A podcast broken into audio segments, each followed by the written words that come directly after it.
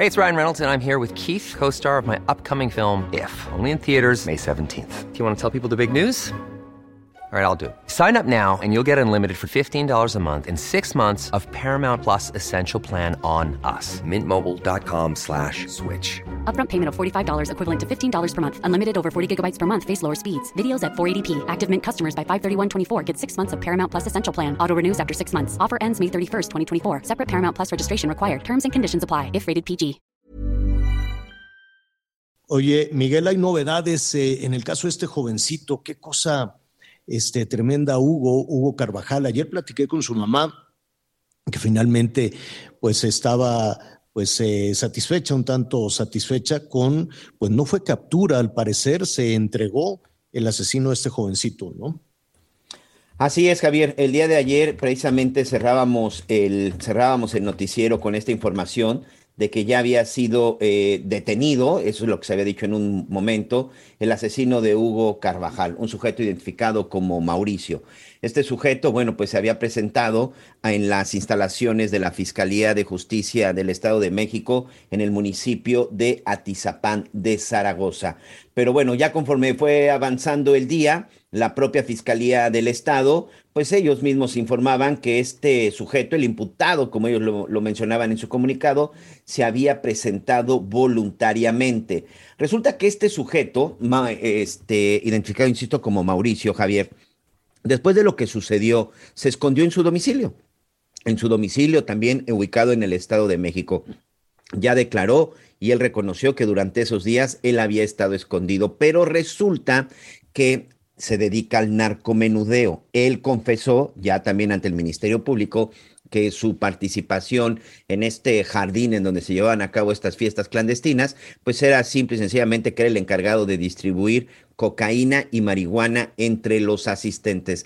Todavía no se tiene claro por qué empezó la discusión y cuál fue el problema con, con, Hugo y con algunos de sus compañeros. También ya salieron los resultados de la necropsia y Hugo Carvajal, este jovencito de 15 años, pues dio negativo tanto de alcohol y drogas, es decir, no había consumido alcohol, no había consumido drogas ese día. Este sujeto Mauricio ha declarado que durante los días que estuvo eh, escondido en su casa, estuvo apoyado y que servían como vigías o como halcones sus mismos socios, sus mismos cómplices que le ayudan a la distribución de los enervantes en algunas otras zonas del Estado de México. Pero después, cuando ya empezó a ser más eh, mediático el caso, cuando se da lo del bloqueo y cuando ve que su foto finalmente aparece ya en los medios de comunicación y que sabía que ya tenían ubicado su nombre, su, su, apellido e incluso la dirección en donde vivía, empezó a recibir todavía una presión mayor, pero incluso una presión mayor por la gente que lo estaba cuidando. Aquí, bueno, platicando también con un elemento de la Policía de Investigación del Estado de México, dicen, este sujeto no aguantó la presión de sus cómplices, de los propios sujetos que se dedican a vender la droga, de los propios, eh, hay un grupo que, que, que, está muy identificado como uno de los principales distribuidores y que era precisamente para el que trabajaba este personaje, y casi casi le dijeron, entrégate para que aquí no nos calientes la plaza, como lo dicen en el argot, y sobre todo, bueno, para que la cosa no vaya a escalar a mayores, porque si hacen un cateo, pues más de uno iba aparentemente a salir perdiendo. Pero evidentemente, pues con esa información vamos a ver qué hacen las autoridades. Entonces, ante esta presión de sus propios cómplices, de acuerdo con lo que me comenta la gente de la Policía de Investigación, es que este sujeto decidió entregarse y confesar lo que había sucedido, confesar a qué se dedicaba y por lo pronto pues ya se encuentra en el penal de Barrientos en el Estado de México, detenido por homicidio y también por narcotráfico, por venta al, al, al menudeo, señor. No hay otro responsable o presunto responsable. No, Fue, hasta el momento qué, es el qué único. Incluso en las imágenes, en el video, se observa que él es el único que, que, que golpea, que somete y que ataca a Hugo, a Hugo Carvajal, incluso cuando en el video cuando se va, se va solo, toda su ropa ya eh, manchada de sangre de este joven, el tipo se va. No sabemos si en determinado momento van a afincar alguna responsabilidad a los sujetos a los personajes que lo estuvieron protegiendo durante estos días. Él ha declarado, yo estuve en mi casa, ahí me quedé y sí, me estaban ayudando algunas de las personas que estaban conmigo, me estaban ayudando de vigías, pero ya fue tanta la presión que los vecinos y sus propios socios simple y sencillamente le dijeron que se entregara para que la cosa no pasara a mayores. Oye, eh, Miguel, hemos escuchado muchísimas este, versiones y, y, evidentemente hay que ir armando toda esta situación. Lo lamentable es el fallecimiento de este jovencito. ¿no? Eh, de acuerdo a la información de la, de la autoridad, como nos decía también ayer su mamá, pues no tenían que limpiar el nombre en absoluto. Es un niño, tiene 15 años. 15 años. Tiene 15 años y, como decía su mamá, no, yo no tengo que limpiar el nombre de, de, mi hijo por, por nada, por el tema, porque siempre no faltará algún nivel de autoridad que diga, no, pues es que si las drogas, que si el alcohol.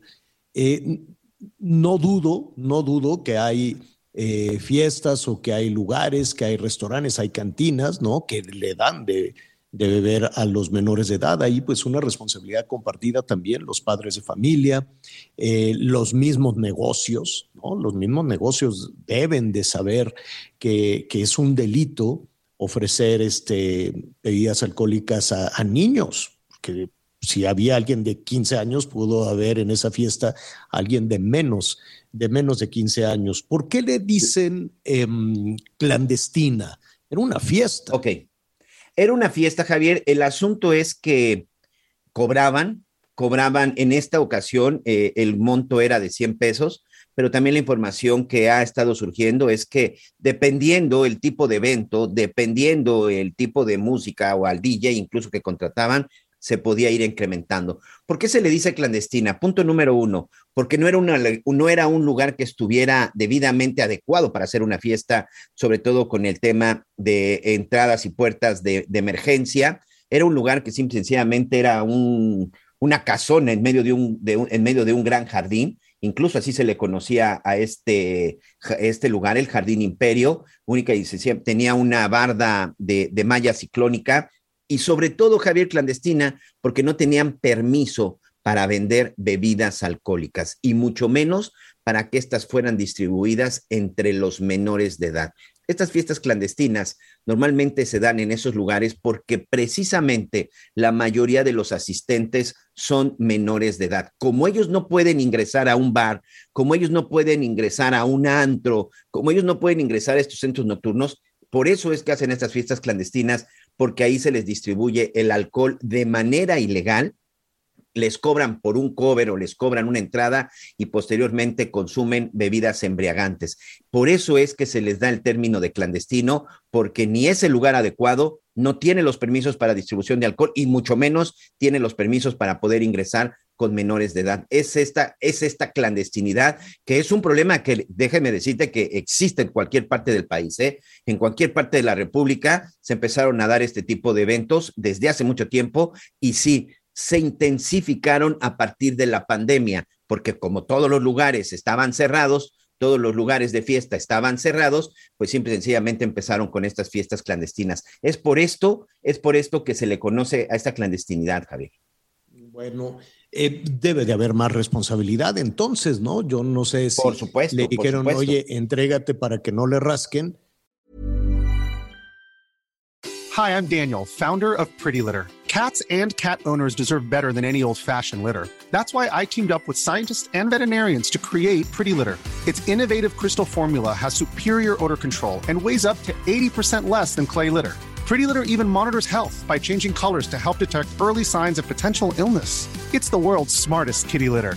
Go to prettylitter.com and use code ACAST for 20% off your first order and a free cat toy. Terms and conditions apply. See site for details.